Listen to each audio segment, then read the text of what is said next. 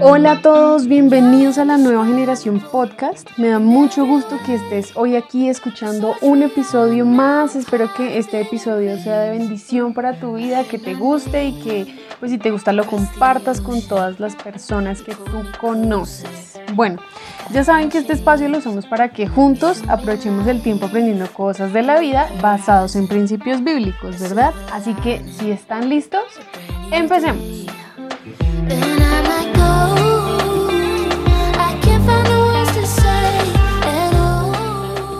Bueno, queridos, en el episodio de hoy, por supuesto que vamos a seguir hablando sobre relaciones.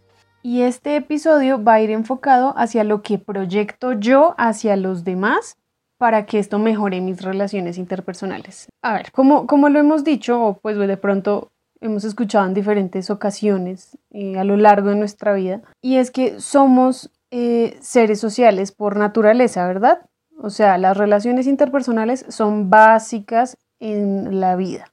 Como somos seres sociales por naturaleza, esto puede no ser muy del agrado de muchas personas, pero en la vida hay que relacionarnos en algún momento determinado con otras personas. Y de hecho, literalmente desde el momento en que nacemos nos relacionamos, ¿no? Porque imagínense un bebé sin su mamá o, sin su papá al momento de estar naciendo.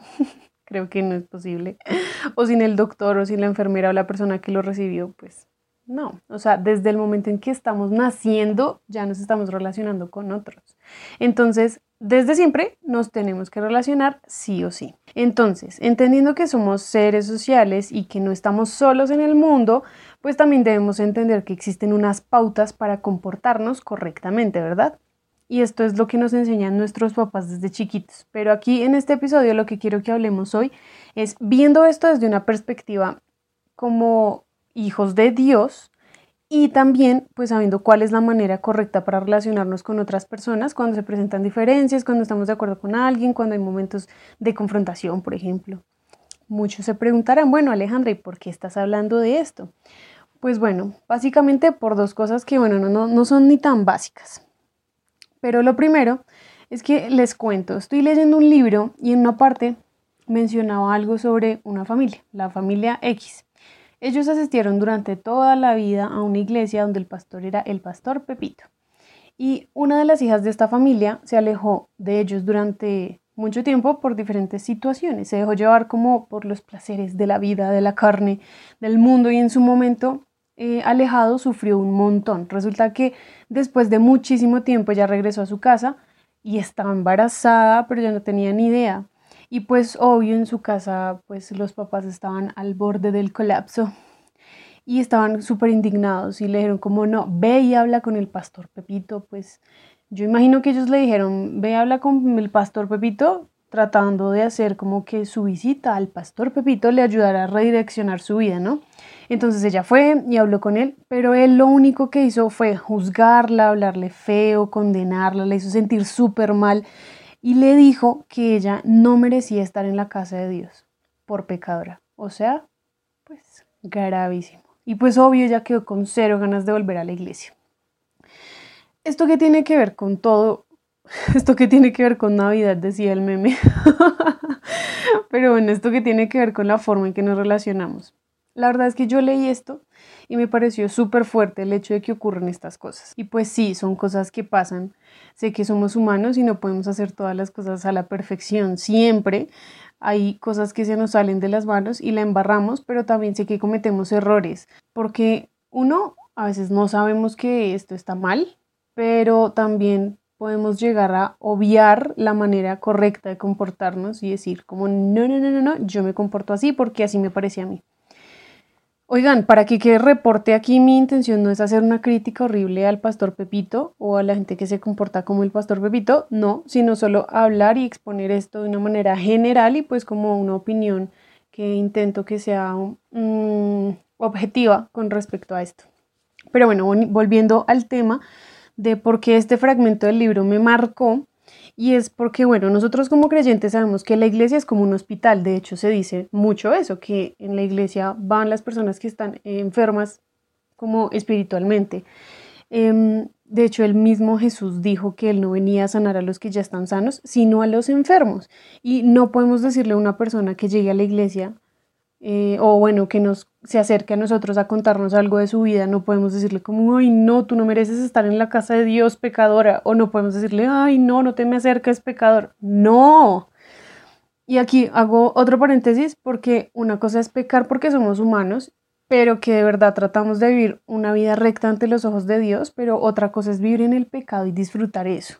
Entonces hay que como tener esa diferencia en nuestra mente porque mm, solamente llegaremos a la perfección estando en la presencia del Señor, ¿no? Entonces el hecho de que un cristiano o un hijo de Dios cometa un pecado no quiere decir que, ay, no, no, esta persona es lo peor, no, pero em, si nos la pasamos pecando y disfrutamos hacer eso, pues ya ahí sí hay algo más profundo y más grave que ver, ¿no?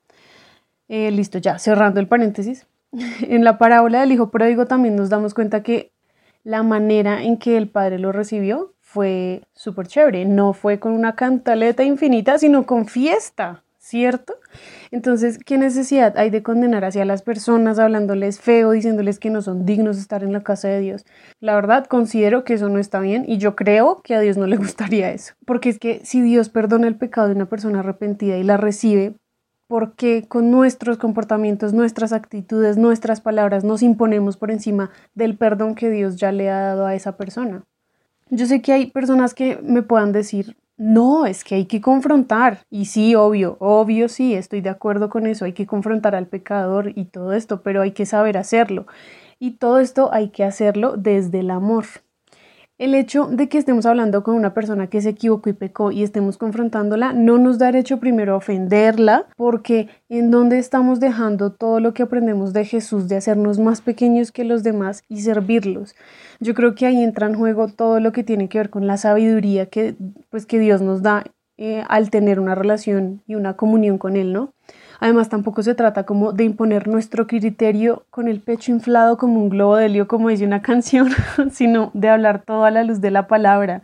Y si vemos todo a la luz de la palabra, vamos a ver la palabra amor escrita en cada una de las páginas de la Biblia. Y bueno, eso por un lado, eso me hizo pensar mucho en que a veces estamos muy equivocados en la forma en que nos relacionamos con otras personas sin importar si tenemos una autoridad sobre ellos de cierta manera o no. Y lo otro que me hizo pensar en esto es que, bueno, sé que muchos hemos cometido ese error, y es que por el hecho de ser cristianos a veces creemos que tenemos la responsabilidad de complacer o hacer felices a todos los demás con cada cosita que hacemos. Como poner un ejemplo. Si a mí me preguntan, ¿estás de acuerdo conmigo en esto? Yo digo, sí, como para no quedar mal con X persona que es el líder de mi iglesia en tal y tal y tal cosa y pues prefiero no quedar mal. Y pues no, es algo que debemos mejorar porque en verdad sí se afecta mi forma de relacionarme. Como aquí estamos hablando de relaciones, pues en este momento es donde se unen las dos ideas que dieron cabida en mi mente a este episodio. Como personas, como seres humanos que compartimos más espacio con otras personas, debemos aprender que las buenas relaciones se basan en el respeto por el otro. Debemos entender también que se puede decir lo que sentimos, lo que opinamos o no sé, lo que queremos, sin hacer sentir mal a la otra persona por lo que yo estoy diciendo, pensando en cómo se siente al respecto y con empatía, es decir, expresar nuestras ideas con asertividad. De hecho, esa palabra me gusta mucho, asertividad. Vamos a volver a lo que hacíamos en los primeros episodios, hashtag Alejandra define.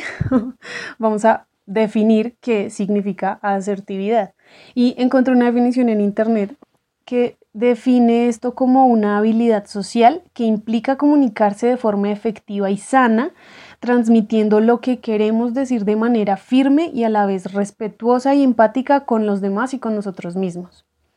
Entonces, de esta definición, ¿qué sacamos? Pues que es una habilidad, o sea, es algo que se va desarrollando. Todos podemos ser asertivos porque es algo que podemos desarrollar. Y creo que es algo que vale la pena completamente que interiorices y pues que intentes desarrollarlo, porque esta habilidad aporta más cosas buenas que malas a tu vida, la verdad, porque estás mejorando también con esto la calidad de tus relaciones sociales. Y bueno, ¿para qué sirve la asertividad? Así como hemos estado hablando, pues ahí yo creo que ya podemos pensar para qué sirve, pero también encontré un texto que me gustó mucho y explica precisamente para qué sirve el ser asertivos.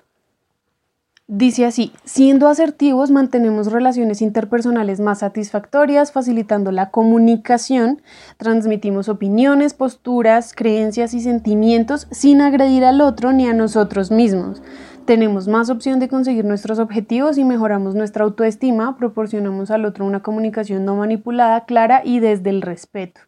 El estilo asertivo permite comunicar tranquila y eficazmente cuál es nuestra propia postura pues la verdad me pareció súper interesante ese pedacito de texto, pero estuve leyendo más y me di cuenta que desde la psicología, o bueno, cuando expertos en la materia hablan sobre asertividad, mencionan mucho el tema de que debes ponerte a ti primero antes que cualquier otra cosa, cualquier otra persona, cualquier otra necesidad. Y sí poner como tus necesidades y lo que tú quieres primero y expresarlas ahí sí a los demás. Pero aquí creo que podemos encontrar un equilibrio entre lo que Dios quiere que hagamos y lo que nosotros queremos hacer. ¿Sí, ¿Sí me explico? Claro está que para dar buenas cosas a los demás debes estar bien tú primero, obvio, y ahí sí, pues de lo que eres y lo que tienes en tu corazón puedes dar a los demás. Sin embargo, como hijos de Dios entendemos que de verdad no podemos ponernos y no debemos ponernos por encima de los demás no debemos eh, poner nuestro criterio por encima, de hecho debemos ver a los que nos rodean como si fueran mayores que nosotros mismos. Sin embargo, considerarlos como si fueran mayores que yo no es aceptar que ellos siempre están en lo correcto, no. Es poder expresar lo que yo siento desde el amor, es poder hablar tranquilamente, con empatía, sin esperar estar de acuerdo en todo con el que me está escuchando, pero también sintiéndome tranquilo de que no me importa exactamente qué opinión tiene una persona de mí por lo que estoy diciendo. Bueno, no que no me importe, solo que no me mato la cabeza pues pensando en qué estará pensando de mí el que me está escuchando. ¿Sí? Y ahí influye mucho el tener la sabiduría para hablar las cosas correctas, ¿no? Para eh, hablar palabras que edifiquen, para poder decir cuando no estoy de acuerdo con algo y con alguien si ser respetuoso, mostrando una actitud humilde y amorosa al expresar mis opiniones. También eh, es importante que, digamos, algo que, que juega mucho ahí es el que no sabemos decir que no. Debemos entender que nuestros derechos, nuestros pensamientos o nuestras necesidades como personas son exactamente iguales, igual de importantes a las necesidades, opiniones y derechos de todos los demás. Es como, por ejemplo, yo ser una persona que no dice que no. Hay una delgada línea entre ser manso y entre ser menso. yo podría ser una persona súper amable, ayudar en lo que más pueda a alguien y hacerlo con todo el amor, con, sí, súper disposición, todo. Pero otra cosa es que esos alguienes a los que yo ayudo siempre em, se aprovechen de eso y entonces quieran como hacerme hacer cosas eh, solamente porque ellos no las quieren hacer. ¿Sí me explico? Creo que siempre tenemos que saber cómo frenar situaciones desde el respeto. Y, por ejemplo, si tú eres la persona que está en la situación de la mujer que les contaba en mi libro, ¿tú qué harías? Ella no hizo absolutamente nada porque pues era el pastor Pepito y pues cómo uno le va a decir que no al pastor Pepito, cómo le voy a contrarrestar una idea al pastor Pepito. Y pues ella no hizo nada. Pero también si tú fueras el pastor Pepito, ¿cómo hubieras actuado? Aquí es donde vemos la importancia de tener esto bien claro, de saber hablar y expresar mi posición. Si me están pidiendo un consejo, darlo con la mejor actitud posible, con empatía, con respeto. Pero si soy yo quien está en una situación de vulnerabilidad, como por decirlo así, y me están faltando a mí el respeto, también poder decir con total tranquilidad cómo me siento sin pasar por encima del otro, respetándolo también, pero sin sentirme culpable por decir que no estoy de acuerdo con cómo me están hablando. ¿Sí?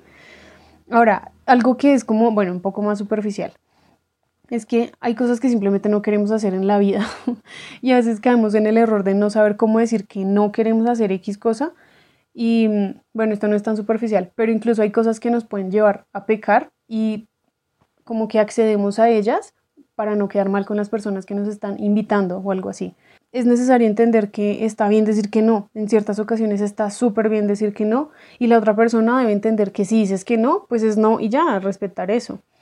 Alejamos a tal evento. No, mira, la verdad es que no quiero. Ah, bueno, vale, perfecto. No vayas, chao. ¿Y por qué no quiero? Creo que las explicaciones sobran, pero si a mí me invitan a ir a rumbear, pues y pues yo no quiero porque eso no es lo mío, porque no es lo que disfruto, porque no es lo que he aprendido, pues ya no tengo que ponerme a dar explicaciones solamente para que la otra persona no se sienta mal por yo haberle dicho que no, es no y ya. Y ya pues hay una canción que dice como un, de Alex Zurdo, que es como para que me invitan si me, si me conocen, que aquí no hay vida después de las 12, o sea, no somos personas de rumba, entonces pues nos vamos a quedar acá y ya en algún momento van a decir, ah, no, pues ella no es de estos planes, pues a ella no la invitamos y eso, la verdad, me pareció un punto positivo. Pero también en otras cosas que, por ejemplo, Aleja, te vendo agua, te vendo agua del manantial del río que sale al lado de mi casa. No, mira, la verdad es que no estoy interesada ahorita, muchas gracias, pero en el momento no está perfecto. No tenemos por qué aceptar todo solo por no hacer sentir mal al otro. Así sea mi pastor, así sea mi papá, así sea eh, mi profe, así sea mi jefe. Pues no, y él debe entender con total respeto que yo estoy eh, como en mi derecho de poder decir no a ciertas situaciones o poder expresar mi opinión en ciertas situaciones. Obviamente también si lo hago con el respeto que amerita la conversación, ¿verdad? Y bueno, en todas las situaciones que he mencionado ahorita, porque siento que hay como un poquito revuelto, pero sé que se entiende. Entonces, en estas situaciones que he mencionado, eh, tiene que ver mucho, uno, la forma en la que decimos las cosas, porque es muy diferente decir, ay, ¿qué te pasa? ¿Cómo me vendes agua si yo tengo agua en mi casa? A decir, no, oye, la verdad te agradezco, súper chévere lo del tema del río que pasa al lado de tu casa, pero la verdad es que ahorita no estoy interesada. Muchas gracias. Ah, bueno, listo, súper.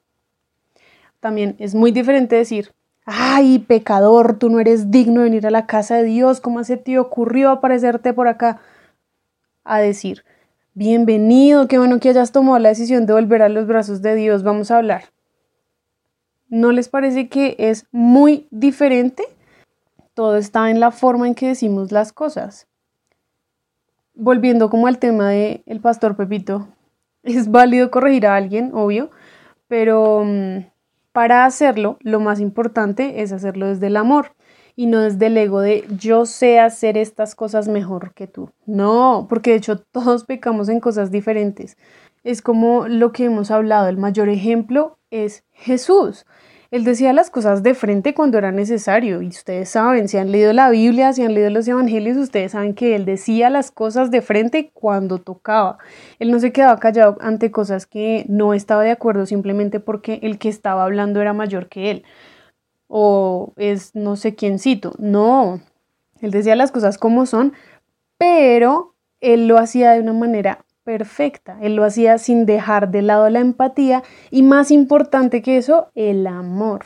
Él siempre hablaba desde el amor, él siempre daba las palabras correctas y aunque fueran duras para las personas, era mucho más chévere escucharlas de él porque la forma en la que él las decía era con amor. Es que la gente se acostumbra a lo que tú les vas permitiendo, pero también la gente se acostumbra a cómo tú les hablas.